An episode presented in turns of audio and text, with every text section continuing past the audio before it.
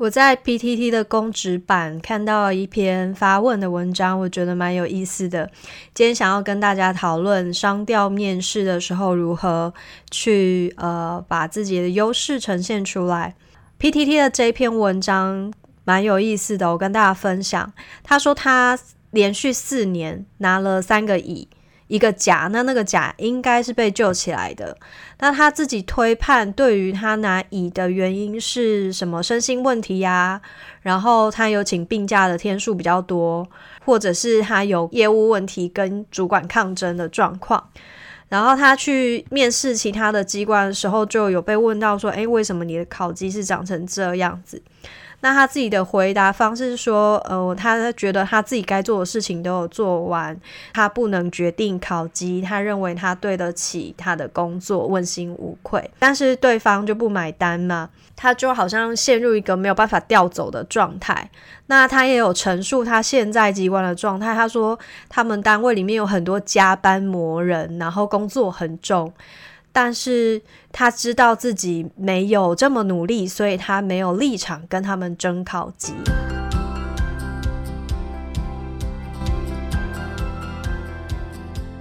我认为在公职之中的面试绝对还是有技巧的，虽然呃公职跟民间不太一样，因为民间非常重视履历的呈现跟包装。那公务员我们大家全部都是用制式的公务人员履历表。所以基本上你的资料填写的大概就是那个样子，你不太有什么在履历上面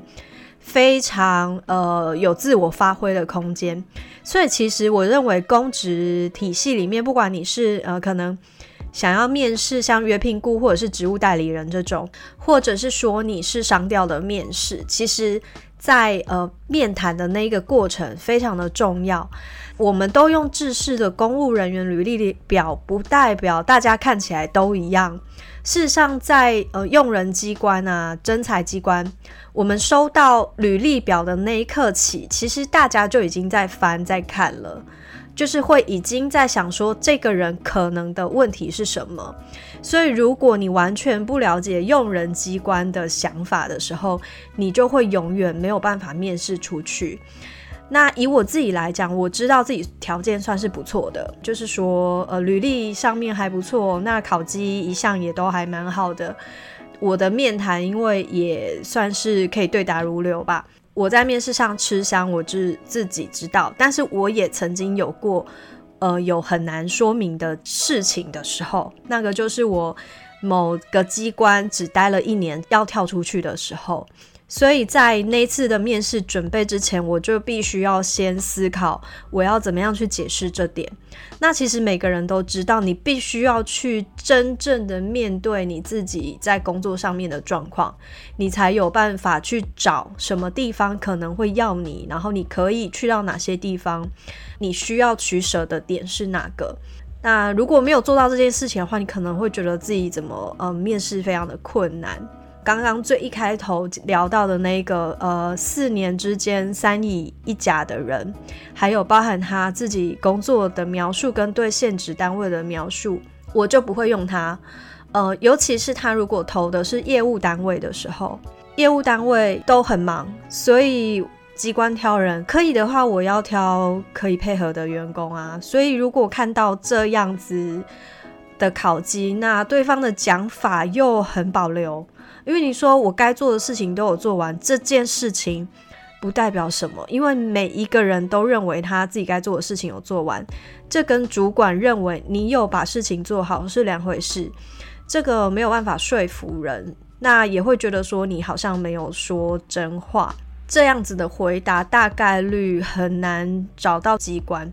那如果不正视自己可能是一个别人眼中的雷人的话，更难找到可以属于自己的地方。呃，我觉得像这种状况，你必须要很去找到自己可以为对方的机关带来的价值有哪一些。呃，我还是回到一个点，就是说，其实机关种类真的太多，然后业务类型是非常非常的多，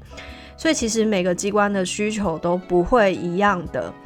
当然，每一个机关还是会有一些共通性，例如没有人想要找来一个麻烦，因为请神容易送神难啊！如果我招来一个人根本没有办法分担工作量，然后整天跟主管 argue，这个到底谁要你？就是没有人要你。所以第一个是，如果你真的是非常的棘手的人物，那你要你要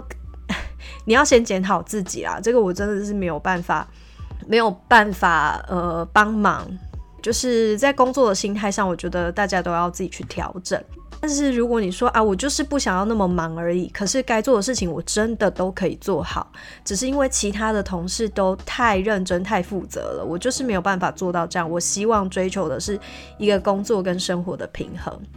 那我觉得这种时候你就要有一个心理准备，就是职缺啊，很爽的职缺是落不到你头上，除非你有什么呃厉害的背景。不然很爽的职缺，竞争者众。那你的条件又这么差，考绩不好，然后以前又有一些嗯，可以说黑历史吗？那人家凭什么不要别人要你呢？那如果说你调业务单位，因为有的业务单位就是被那种可能公开讨论版就说啊，那就是火坑，那可能没有什么人去面试，他可以挑的人有限。但是因为他是火坑，他自己也知道，他必须要。呃，多少有一点能力、有一点配合的同仁进来，才能够支撑出业务，所以他可能宁可从缺，也不愿找一个麻烦进来，所以这样的人可能也不会要你，所以你还是要找清楚自己的价值是什么。那你就说，那这样子就没有啦？难道不是就是只有爽缺跟火坑这两种选择吗？其实我觉得不一定啊，因为有一些工作其实。呃，可能没有人会很想要做，但是他可以准时上下班。如果你的主要诉求是你，呃，你真的都可以把事情做好，你也许可以朝这方向走。其实我们在呃阿豪姐来访的那一集，也就是学校事务组的那集，就提供了一个蛮好的想法。例如说学校单位的事务组，这个其实呃也不是什么好做的位置。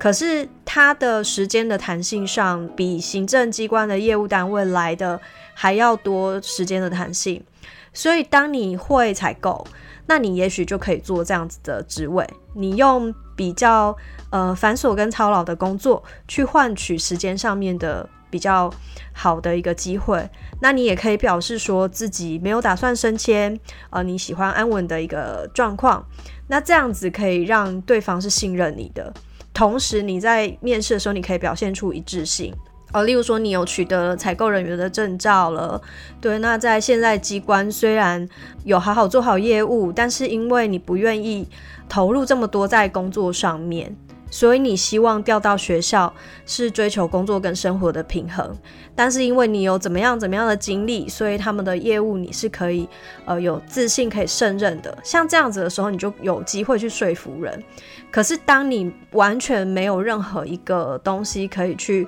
告诉别人说他为什么要选你的时候，他没有道理选你。尤其是当你已经有这么明显的一个瑕疵在的时候。像我自己在在面试而言，我去投业务机关，一般都还算蛮顺利的。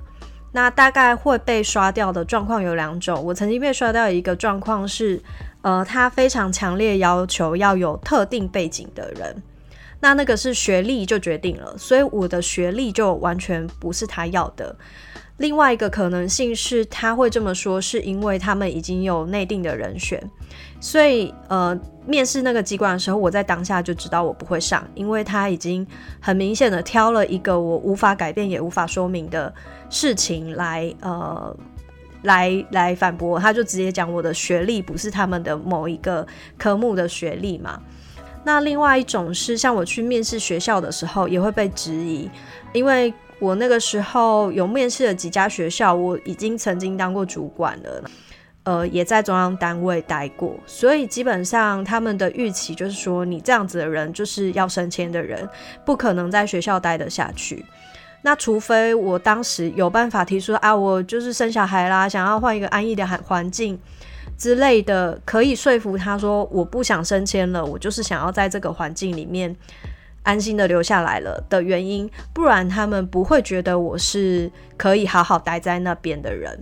所以这个就是我履历跟面试机关之间有没有契合的问题。那如果说是业务单位看到我的经历，就会觉得啊很喜欢啊，什么都做过啊，活动也办过啊，采购也办过啊，法规也写过啊。所以面试没有绝对，其实就是要看你跟用人机关的属性，然后还有你能不能够说服对方。呃，我其实最近有在做，就是一对一的面试的咨询的服务，然后会帮大家做，包含帮你的履历找 bug，然后我们来讨论说该怎么样把你的履历在面试的时候把这些 bug 可以修饰过来，或者是说去评估要怎么样去找到比较适合你的单位。对，那这个相关的服务方案我也放在资讯栏位。接下来我就再分享一个，呃，我协助别人做这个面试之前的模拟面试的经验。好了，那个时候是一个妹妹，她是呃文组的毕业生，然后已经在民间有一些工作经验，但是并没有非常的呃，就都没有很永久稳定的工作经验啦。他打算考关护人。然后他为什么会想要考这个？是因为他看了关护人的书籍，觉得这份工作很有意义。那相关的考科也是法科心理学，他认为自己有办法准备，所以他打算呢，先一边准备考试，同时他也看到了这个检察署开了关护人佐理员，算是关护人的助手的感觉。的这种职缺，那他就想说，哎，这是一个很好的机会，真正进去机关里面了解看看这个职位在做什么。那我就有帮他做这一次面试的一个模拟，这样子，请他自我介绍，还有几个发问之后，我就发现他的状况其实有两个。第一个，他是因为被呃关护人的故事给激励，所以他来面试这个佐理员的职缺。所以他在呃描述这份工作的时候呢。很明显的会让对方感觉到他不了解关护人佐理员的工作真正的状况。他讲的非常的理想性，讲的非常的美好。可是其实佐理员这个职位啊，他只是比较像是助理，所以他其实都是一些。呃，比较像是行政的作业，所以他需要的其实是比较多行政的能力，而不是呃这么助人的性质啊，甚至呃可能要去怎么样跟关护的对象进行多深层的这个人性的沟通，其实并不需要这些东西。但他回答的方向呢，却被他原本阅读的那一些故事所所误导了。这个在面试的时候，对方就会觉得哦，你没有搞清楚这份工作在干嘛。那这个痛点呢，也是蛮常有人会犯的，就是说你在面试的时候根本就搞不清楚对方想要找的是怎么样的人。他还有另外一个问题，这也是在模拟面试的过程之中发现的，就是他其实之前在民间的工作呢，是属于专门在承包政府的案件，但是他在呃面谈的过程之中，他完全不太去提这份工作。然后我就说，哎，你这份工作其实很不错，因为在承接政府计划案，其实有很多的经验是会跟这个佐理员的职缺一一可以对照得上的。例如说，包含跟政府机关打交道啊，或者是像一些会议的办理啊，这种东西应该要去做加强。可是他当时却没有去强调他这一份经验可以在要面试的这个职缺上面带来的价值，